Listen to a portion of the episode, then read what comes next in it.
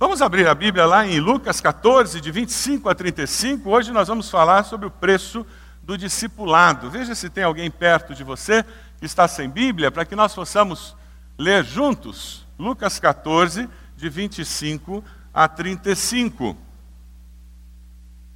Uma grande multidão ia acompanhando Jesus. Este, voltando-se para ela, disse: Se alguém vem a mim e ama seu pai, sua mãe, sua mulher, seus filhos, seus irmãos e irmãs, e até sua própria vida, mais do que a mim, não pode ser meu discípulo.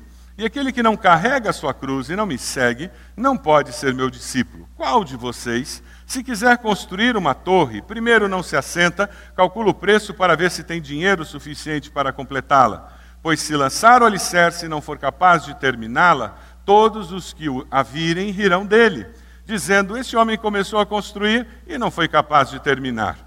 Ou qual é o rei que, pretendendo sair à guerra contra outro rei, primeiro não se assenta e pensa se com dez mil homens é capaz de enfrentar aquele que vem contra ele com vinte mil? Se não for capaz, enviará uma delegação enquanto o outro ainda está longe e pedirá um acordo de paz.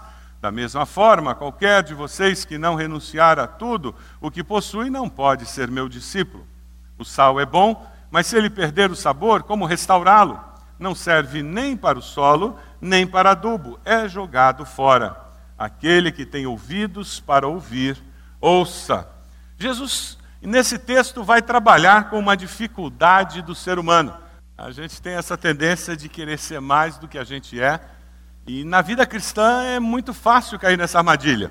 Você se converte, aí você aprende as palavras certas, você aprende o comportamento certo, você aprende a parecer o que você gostaria de ser, embora você ainda não seja por dentro.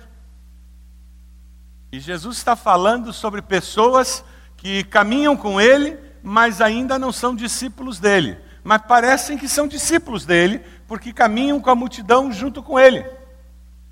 Jesus Cristo está indo na direção de Jerusalém e ele olha para aquelas pessoas que estão ao redor dele e ele usa uma coisa que é característica da literatura oriental, que é o uso da hipérbole. É uma figura de linguagem, é um exagero proposital, e ele usa essa hipérbole para fazer com que fique muito claro que a lealdade a Cristo, ela tem que assumir uma prioridade tal que quando você olha o amor a Cristo e o amor ao marido, a pai, mãe, aquela lealdade a Cristo faça com que esse amor pareça algo que desaparece, de tão grande que é o amor a Cristo, de tão grande que é o compromisso com Ele. É uma maneira simples que a literatura oriental tinha de mostrar um contraste que era necessário ser mostrado. Nós temos falado muito de nova vida em nossa igreja. Nós ainda vivemos sob o impacto daqueles 58 batismos em dezembro. O pastor Márcio foi surpreendido no começo de janeiro fez uma pesquisa nas células, tentando saber quantas, quantos discipulados sementes estavam acontecendo. E depois de 58 batismos em dezembro, nós temos 49 pessoas sendo discipuladas fazendo sementes. Nós já temos batismos marcados para março. Glória a Deus por isso, amém? Pessoas se convertendo, e nova vida é isso. Novos discípulos de Jesus surgindo. Pessoas que estão descobrindo que existe liderança espiritual na vida delas, e esses líderes espirituais estão ajudando-as a conhecer Jesus cada vez mais. E mais importante ainda, elas estão descobrindo que tem pessoas que estão caminhando com elas, dando a mão para elas e orientando-as nesses novos passos da vida. Nós temos desenvolvido em nossa igreja todo um conceito de pai na fé, mãe na fé, companheiro na fé, pessoas que caminham conosco lado a lado. Estamos resgatando um conceito bíblico que está nas Escrituras e reforçando esse conceito, porque nós estamos começando a ver um mover de Deus no meio da nossa igreja. Você tem percebido esse mover de Deus? Você tem percebido o número de pessoas que têm se convertido e que estão começando a falar sobre pai na fé, mãe na fé, sobre sementes, raízes, celebrando a vida, como Deus mudou minha vida, como Deus tem impactado a minha vida, como o ministério de libertação tem me ajudado a vencer algumas barreiras que há anos eu não conseguia quebrar. Deus está fazendo uma obra. Meu irmão, se você não está envolvido nessa obra que Deus está fazendo, por favor, pule dentro. Não deixe o mover de Deus passar no nosso meio, sem que você se envolva com Ele. Um número crescente de pessoas estão se envolvendo no Clube da Bíblia, lendo a Bíblia, Novo Testamento em um ano. Um número crescente de pessoas estão chegando nas células, fazendo cursos, aprendendo mais como viver de fato essa nova vida. Nós temos falado e começado a falar, e os irmãos vão ouvir mais sobre essas três vertentes da nossa igreja: a igreja relacional, a igreja discipular, a igreja missional. No retiro de líderes, agora em março, com a liderança maior da igreja, nós vamos estar falando mais claramente sobre essas três vertentes. Hoje, eu falo dentro da vertente discipular, da necessidade do crescimento. Jesus fala sobre essa necessidade de um crescimento espiritual que brota de compromisso com Ele, que é um compromisso incondicional. Na realidade, o que a palavra de hoje traz para nós, ela levanta a possibilidade de alguém ser um seguidor de Jesus mas não ser um discípulo de Jesus. É possível estar dentro de um campo de futebol sem ser um jogador de futebol, não é verdade? Quem já não teve aquela experiência de ter alguém no seu time que teve que ser escolhido, possivelmente o último a ser escolhido? Chuteira nova, meia nova, calção novo, camisa nova, mas era um perna de pau. Aquele que você olha para ele e diz: por que, que ele não ficou em casa? Ele está no campo, mas ele não é jogador. É possível ter alguém inscrito numa maratona sem ser um maratonista. A maratona começa, todo mundo sai correndo. 500 metros depois ele está sentado no meio-fio, porque ele não tem resistência. Alguém perguntou a um professor sobre determinada pessoa, dizendo: Ele disse que é seu aluno. E aquele professor pensou: Ah, me lembro. É, ele esteve nas minhas aulas, mas não foi meu aluno. Ele simplesmente ficava nas aulas, mas não participava, e o que nós discutíamos nunca entrou na sua mente. Ele estava nas aulas, mas ele nunca foi meu aluno. É sobre isso que Jesus está falando sobre alguém estar seguindo a multidão com ele, mas não ter entendido o que era ser seu discípulo e não ter feito um compromisso com ele de discipulado verdadeiro. Existe uma diferença enorme entre alguém frequentar uma igreja, ser membro de uma igreja, e alguém ser de fato discípulo de Jesus. Dê uma olhadinha no slide que vai aparecer agora. O que, que existe ali que chama a atenção?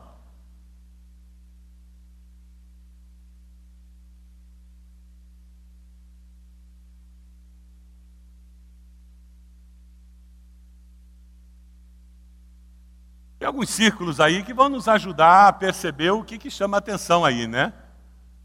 Ali não é coelho, não, é gato disfarçado. No segundo, não é pinguim, é um ganso tentando passar por pinguim. Isso aí não é ovelha, não. Isso aí é lobo disfarçado de ovelha. Cuidado com gente fingida. Como é que você pode saber se verdadeiramente você é um discípulo de Jesus? Esse texto Jesus deixa muito claro. E ele, com simplicidade, ele fala aquelas pessoas e fala a nós hoje. Veja o versículo 26 no texto.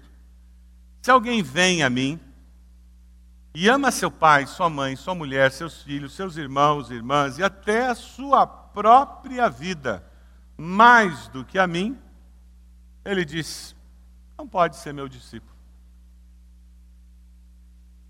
Ele trabalha de uma forma radical com o que significa ser discípulo. É interessante porque ao ler esse texto me veio à mente um outro texto. Lá em Deuteronômio 6,5. Vamos ler juntos o texto? Ame o Senhor, o seu Deus, de todo o seu coração, de toda a sua alma e de todas as suas forças. Jesus está simplesmente repetindo o conceito que nós encontramos lá no começo da relação do homem com Deus. O mesmo tipo de compromisso que Deus espera é o que Jesus espera. Quem deseja seguir a Jesus deve escolher que ele seja incondicionalmente seu Senhor e guia. Isso fará com qualquer outra lealdade seja subordinada à lealdade de Cristo. Essa semana, na reunião em que nós preparamos os cultos, tem uma reunião com um grupo, uma comissão, a irmã Tânia me contou alguma coisa muito interessante. O pai da irmã Tânia foi executivo de uma fábrica de seringas lá no Nordeste, no sertão baiano. E depois que ela comentou isso, eu até escrevi uma, um texto para o VidaNet, que é um, um devocional di, diário que nós enviamos pela nossa igreja, pela internet. E eu compartilho com vocês. Lá na, nesse sertão baiano, ele chega e encontra uma fábrica em que, apesar de fazer seringas supostamente esterilizadas, as pessoas não, não tinham muitos conceitos de limpeza. Os funcionários chegavam na fábrica para fabricar seringas supostamente esterilizadas, eles não conheciam a ideia de lavar as mãos antes de começar a trabalhar nas seringas, coisas assim. E aquele irmão começou a implantar esses processos para que a fábrica pudesse ser realmente uma fábrica onde pudesse se confiar no produto que saía de lá. E nesse processo de criar uma nova cultura, ele foi surpreendido num dia quando chega uma pessoa totalmente estranha à fábrica, de chinelo de dedo, calção e camiseta, e com aquele sotaque de baiano do interior, ele diz: Meu irmão não pôde comparecer e eu vim no lugar dele. Ele perguntou: Como assim? Não, meu irmão não pôde comparecer e eu vim no lugar dele. Não é bonitinho? O irmão não pôde vir trabalhar, então ele veio no lugar do irmão para trabalhar no lugar do irmão. Problema resolvido. O salário do irmão não poderia ser descontado porque alguém trabalhou no lugar do irmão. Para a empresa, também seria ótimo, não ia faltar um funcionário, né? Será que seria ótimo para a empresa? Na realidade, não adiantava brigar com aquele funcionário. O problema não era de procedimento, era de cosmovisão, de percepção da vida. Quando a pessoa tem uma percepção de vida muito simples, ela acha que se ele não pode vir, uma outra pessoa vem e faz o que ele fazia. Ele não conseguia perceber a complexidade da situação trabalhista, do fato de que não pode uma outra pessoa bater o cartão por ele. Na mente dele não existe toda essa complexidade. O que precisa ser feito é mudar a cosmovisão daquele funcionário, e quando aquela pessoa começar a enxergar a vida de uma forma diferente, aí ela vai resolver os problemas dela de uma outra maneira. O que acontece conosco na conversão é a mesma coisa. Aquele marido que, quando fica irritado com a esposa, bate fisicamente nela, quando ele se converte, ele muda a maneira dele ver a vida e a esposa. E então, como ele vê agora a esposa como imagem e semelhança de Deus e passa a respeitá-la, ele não resolve mais o problema da ira dele, batendo fisicamente nela. Por isso que ele para de espancá-la, depois ele se converte e caminha com Cristo. Aquela pessoa que, quando se sentia numa situação constrangedora, contava uma mentira, depois que ele aceita Cristo e caminha com alguém e passa pelo processo do discipulado e a palavra de Deus ensina o valor da verdade e que a verdade liberta, ela se encontra numa situação constrangedora. Ela agora, porque ela mudou a maneira de ver a vida, ao invés de contar a mentira, ela fala a verdade, entendendo que vale a pena passar pela situação constrangedora, porque a verdade liberta. Ela mudou a maneira de ver a vida porque ela mudou a cosmovisão, ela começa a ter uma solução diferente para o mesmo problema. Discipulado faz isso com a gente. O pai na fé, a mãe na fé, ajuda aquele crente novo nesse processo de mudança de cosmovisão. É esse o privilégio que nós temos ao sentar com alguém e orar com aquela pessoa, fazer o semente com aquela pessoa, estudar a Bíblia com aquela pessoa, fazer o raízes, caminhar, orar com ela. Por isso que ela liga para a gente no meio da semana, ela fala sobre uma decisão que tem que tomar, porque a cosmovisão ainda não está sedimentada, a percepção da vida é nova. Eu ainda não sei bem como é que a gente vê essas situações do ponto de vista de Deus. Jesus está falando de uma maneira nova de ver a vida. E ele expõe aqueles homens para uma maneira nova de ver a vida. O triste é que muitos de nós, por não termos sido discipulados ou por não nos deixarmos discipular, não mudamos a cosmovisão. Aí, quando um colega de trabalho questiona, ele descobre que você é dizimista, e ele questiona você, você fica balançado. Porque quando você é dizimista, porque a sua cosmovisão mudou, e você entende que tudo que você tem é de Deus, e que ao entregar o dízimo, você está simplesmente obedecendo a Deus e entregando parte de tudo que é de Deus. Você faz isso com alegria, e aquele colega questiona e você diz: Você não entendeu nada, você não sabe como é bom ser dizimista e como Deus me dá muito mais do que eu preciso e mereço.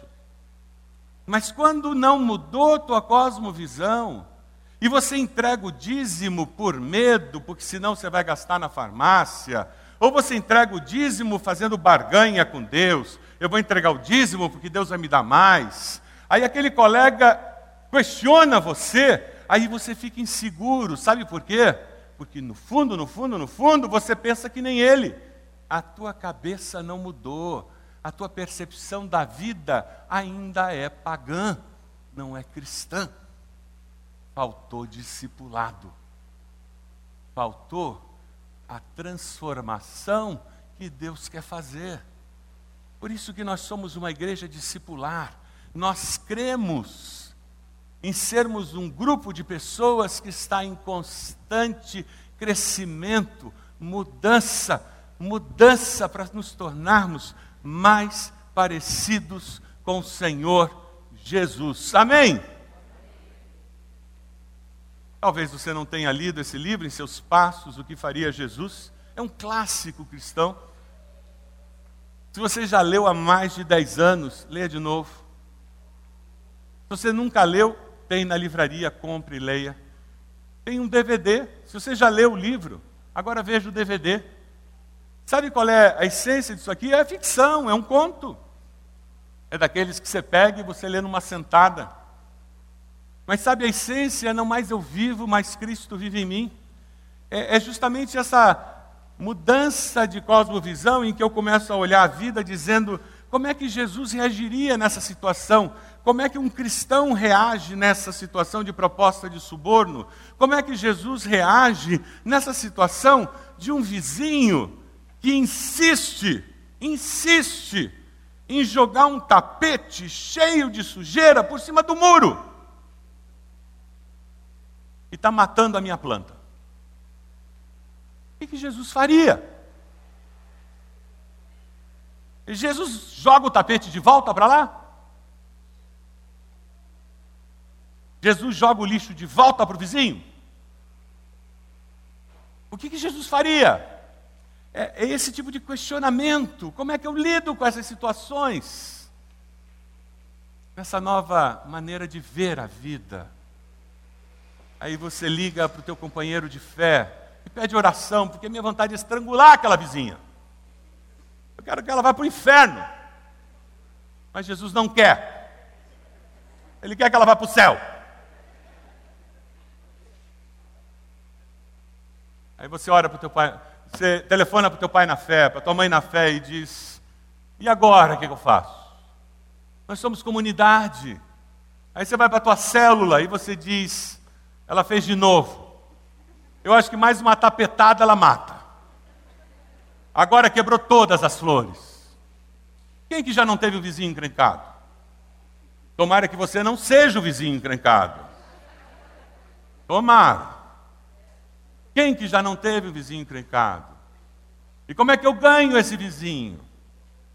Como é que eu não me deixo vencer pelo mal? Mas eu, eu venço o mal pelo bem.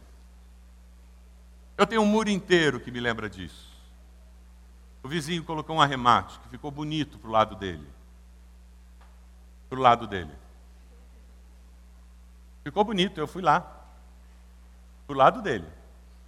Para o meu. Mas ele vale mais do que o meu muro. Meu muro não vai durar a eternidade toda.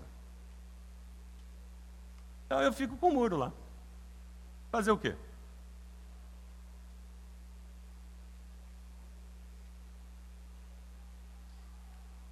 Sabe, Jesus está trabalhando conosco na ideia de abrir mão de direitos. É isso que ele está trabalhando. Deus está construindo na nossa igreja uma geração nova. Deus está fazendo um momento novo. Meu irmão, minha irmã, se você não está percebendo isso, abra o olho, porque alguma coisa está acontecendo aqui. Nós tínhamos 230 jovens ontem aqui à noite. Esse estacionamento eu cheguei às 11h20 da noite, lá da nossa missão, na Vila Zumbi, de um culto que nós tivemos lá. Esse estacionamento parecia domingo. Encerramento da semana média, tinham 240 adolescentes. Deus está fazendo alguma coisa nova no nosso meio. Se isso não chegou no seu coração, abra o olho. Pega um martelo e quebra um pouquinho o teu coração. Dobra o joelho e diz: Deus me faz perceber esse novo. Eu também quero um pouquinho. Se sua célula não está experimentando o mover de Deus, recebendo visitantes, vendo conversões, essa semana, põe o povo da sua célula de joelhos. E se alguém não quiser, ora por ele, ora por ela. Talvez seja ele ou ela que está precisando de oração para começar a coisa a acontecer. Deus está fazendo uma obra. E ele começa com duas parábolas. Ele exemplifica dizendo sobre construção e sobre uma batalha. A mensagem central dessas duas parábolas é muito simples. Olha, antes de você fazer qualquer coisa, para, pensa bem e depois vai à luta. Mas pense bem antes de você começar. Não parece conselho de mãe? Olhe bem. Você vai ao cinema, você já fez o trabalho de casa, pense bem. O que ele está dizendo é: olha, essa história de dizer que é meu discípulo é coisa séria. Porque eu levo a sério essa história de você dizer que tem compromisso comigo. Então acho melhor você levar a sério. É isso que Jesus está dizendo. Em 1880, pouco depois do Exército da Salvação ser fundado na Inglaterra, eles começaram a levar a Cristo prostitutas, mendigos, pessoas que viviam do jogo, e isso começou a causar uma revolução na Inglaterra. É claro que aqueles que ganhavam a vida com isso não gostaram. Relatos nos contam que publicanos e donos de bordéis desencadearam sel um selvagem contra-ataque.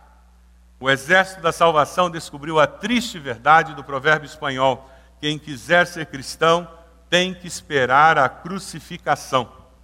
Em um ano, em 1882, 669 oficiais, líderes do exército da salvação, foram espancados ou brutalmente assaltados. Durante a década de 1880, os salvacionistas, membros do, das igrejas do Exército da Salvação, ao dedicarem seus filhos, confessavam estavam prontos para vê-los sendo desprezados, odiados, amaldiçoados, espancados, chutados, aprisionados ou mortos por amor a Cristo.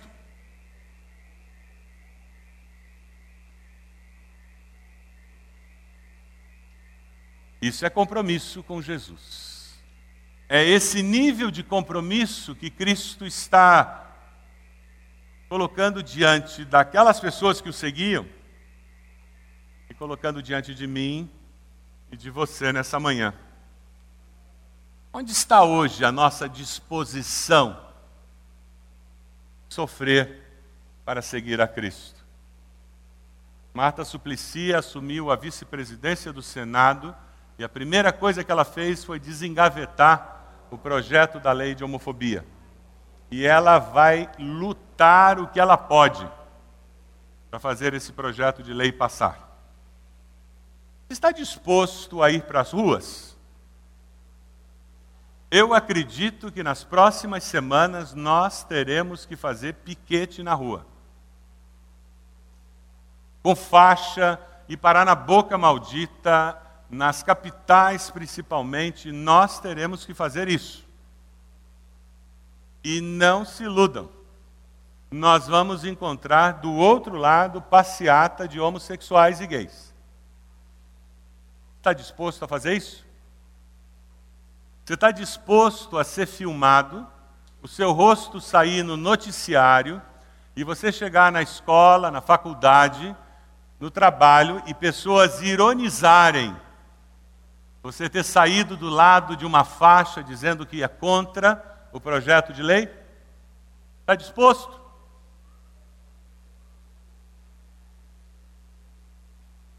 E olha, isso é café pequeno. Porque essa história do Exército da Salvação, que aconteceu em 1882, tem muitos países hoje em dia que eles leem isso e dizem, mas isso não é 1882, isso é 2011. Nossos irmãos no Iraque, domingo que vem nós vamos ouvir muitas histórias. Isso é o todo dia deles.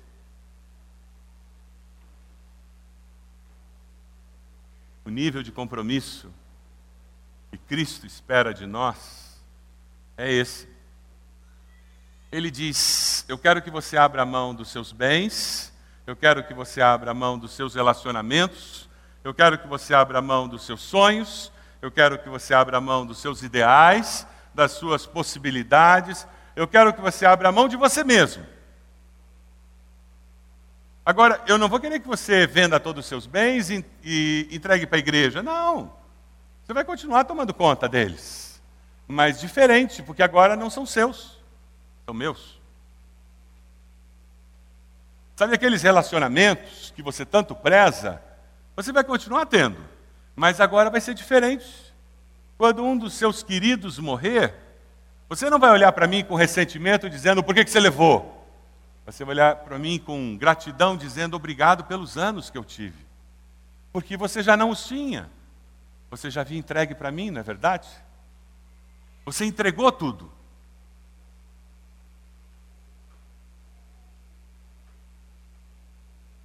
Esse é o paradoxo do discipulado cristão.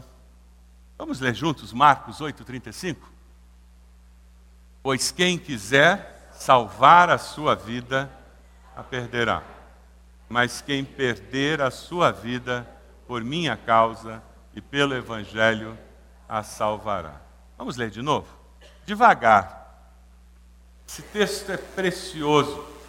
Esse é um texto para você colocar em cima da sua mesa e momentos de reflexão, você olhar e dizer, Deus, o, o que que esse texto significa para mim hoje? Pois quem quiser salvar a sua vida, a perderá.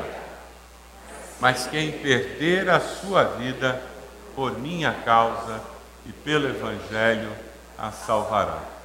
Aqueles que ouviam Jesus falando de uma forma tão radical sobre o discipulado, tinham visto Jesus expulsando demônios, dando uma nova vida para aquele endemoniado, curando cegos e leprosos, tocando no leproso. Eles tinham visto prostitutas sendo restauradas à sociedade, tinham visto Jesus chorando com a dor dos outros. Sabe, hoje nós temos o privilégio de ouvir isso e saber que essa mensagem vem do Cristo e beija, se deixa beijar por Judas no jardim do Getsemane, na noite em que ele é vendido e traído. E mesmo assim ele ama Judas. Por aquele Cristo que foi traído três vezes por Pedro. E que o perdoa, pergunta três vezes se Pedro o ama, e depois diz: Pedro, apacenta as minhas ovelhas. É um perdão que ainda dá uma oportunidade, uma missão para ele. Esse é o coração de Jesus. E é assim que ele olha para mim e para você. Ele exige um compromisso radical da nossa parte, porque ele, de forma radical, deseja nos dar qualidade de vida, vida abundante. Ele deseja que a gente viva como nunca sonhou que seria possível viver nessa existência. E ele termina com uma pergunta. Ele termina dizendo: Você quer? Ele termina com uma afirmação. Aquele que tem ouvidos para ouvir, ouça. Você tem ouvidos para ouvir? Ouça. Eu pergunto a você: você está ouvindo? E o Senhor está falando? Você está envolvido num processo de discipulado em que sua cosmovisão está sendo mudada, sua percepção de vida enriquecida você tem se aproximado mais à mente de Cristo, a imagem de Cristo tem sido formada em você, a mente de Cristo tem substituído aquela mente natural que você tinha, a, a sua maneira de ser, agir, fazer, existir, tem glorificado mais a Deus porque reflete mais. 2010 2011, esse ano já é um ano em que você está melhor com Deus do que você esteve?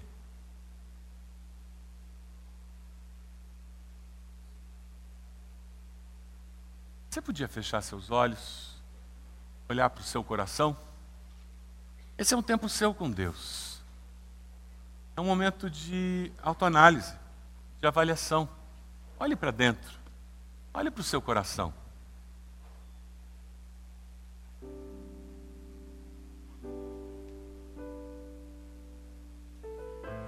Você tem abençoado alguém? De alguma maneira, alguma vida tem sido modificada? Alguém tem sido ajudado nessa transformação de cosmovisão? Porque você tem um discípulo? Você é pai na fé, mãe na fé de alguém? Ou você tem passado pela vida e vivido só em função de você mesmo? Você tem feito diferença na vida de alguém? Você consegue identificar alguém que lidera você espiritualmente? Que você tem permitido que essa pessoa faça diferença na sua vida? Sim, porque você tem que permitir. Você tem aceitado a liderança espiritual de alguém na sua vida? Tem dado ouvidos Aquele que tem ouvidos para ouvir, ouça.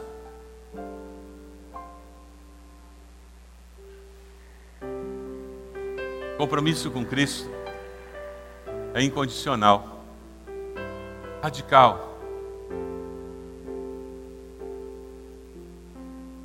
Quem sabe você está aqui e você faz parte daqueles que aprendeu o maneirismo até gosta de estar no meio do povo, mas hoje, de uma forma muito clara, você percebe você nunca se arrependeu dos seus pecados. Você nunca confessou Jesus como Senhor e Salvador da sua vida. Você nunca disse, Eu sou pecador. Você nunca disse, Jesus morreu naquela cruz no meu lugar.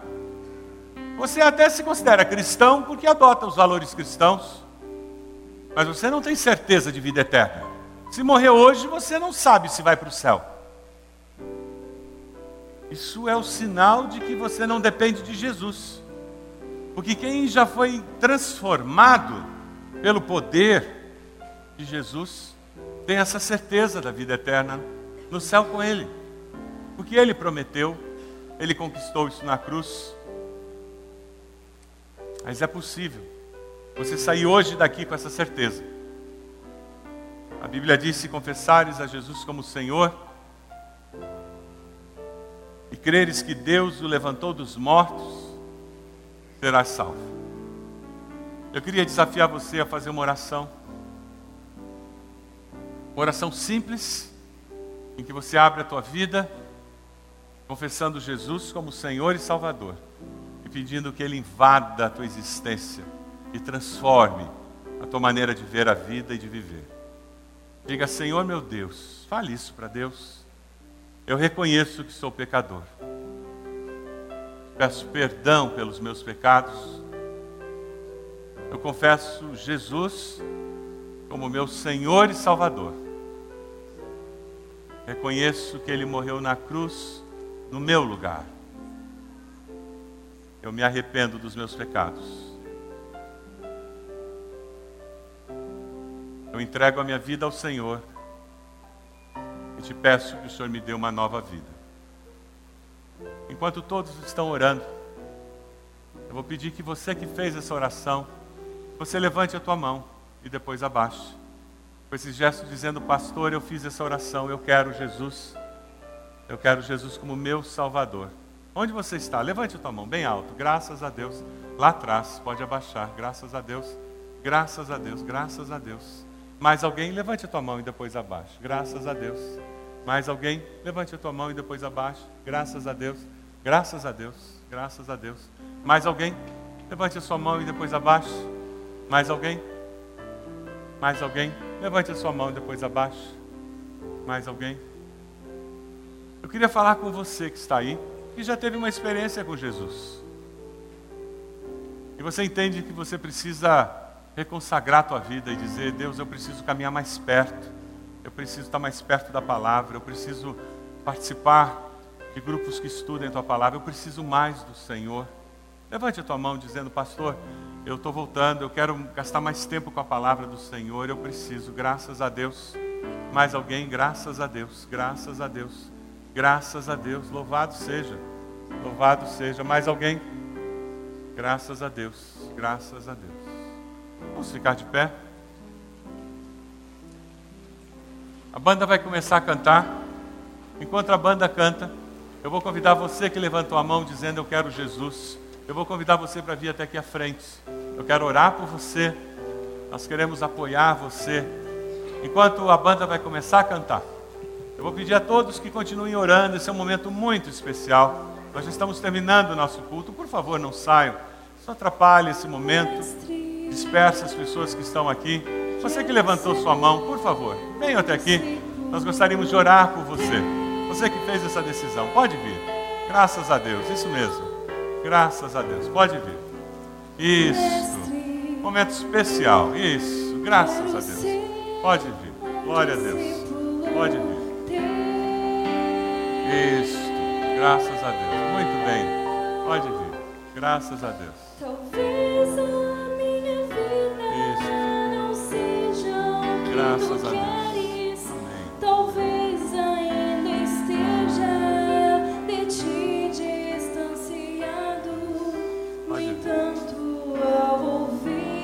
Teu chamado, pensei. Se tem alguém aqui que já está indo em alguma célula, por favor, o líder ou membro de célula, pode vir.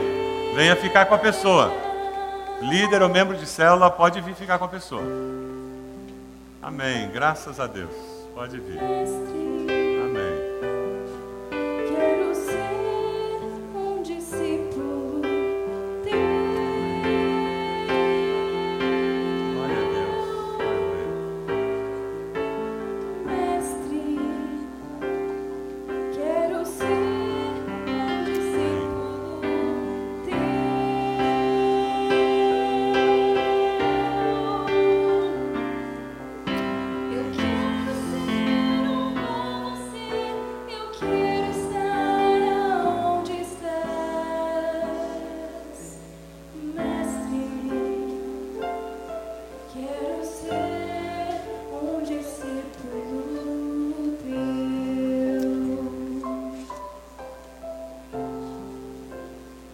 Teclado vai continuar tocando. Eu queria dar oportunidade a você que sente de Deus que você precisa ter um filho na fé, uma filha na fé. Você vai se oferecer para discipular alguém, ou na sua célula, ou na sua supervisão. Você vai conversar com o seu líder de célula, vai conversar com o pastor Marcos, e você vai começar a estudar a Bíblia com alguém, vai acompanhar o crescimento de alguém. Pode vir aqui à frente. Deus falou com você que você precisa se envolver discipulando alguém. Pode vir. Venha até aqui e nós vamos orar terminando esse momento. Deus falou com você para você estudar a Bíblia com alguém, fazer discipulado com alguém, ser pai na fé ou mãe na fé de alguém. Pode vir. Isso. Já tem gente vindo. Pode vir. Deus falou com você? Deus tem nos dado muitos bebês espirituais. Deus tem nos dado muitas pessoas se convertendo. E Deus não erra na conta. Se Ele dá bebês é porque tem pai e mãe para cuidar. Porque tem gente que pode investir na vida dessas pessoas. Amém. Deus falou com você, Deus vai capacitá-lo. O Espírito Santo vai capacitá-lo para isso. Vamos orar. Deus amado, nós queremos nesse momento, Senhor, glorificar o nome do Senhor, te exaltar, porque o Senhor nos chamou para seguir a Cristo. O Senhor nos chamou para viver perto do Senhor, e o teu Santo Espírito nos capacita para isso. Te louvamos, porque Jesus morreu e ressuscitou, para que todo aquele que nele crê possa viver nessa vida de uma forma diferente e possa viver eternamente depois da morte. Nós te louvamos por isso. Oramos por esses que vêm à frente dizendo: Eu quero Jesus como meu Senhor e Salvador. Louvado seja o teu nome, Senhor. Abençoa-os, Senhor. Nós queremos pedir que o Senhor nos ajude como igreja a caminharmos com eles, a sustentá-los na fé, a crescermos com eles, Senhor. Abençoa esses irmãos que vêm dizendo: Deus está me chamando para abençoar um novo na fé, a ser um pai na fé, uma mãe na fé. Ó Deus, use essas vidas para abençoar aqueles que estão começando a caminhada com Cristo. Faz de nós, Senhor, uma igreja que abençoa aqueles que estão chegando no teu reino. Nós oramos assim, Senhor, no nome de Jesus. Amém, Senhor.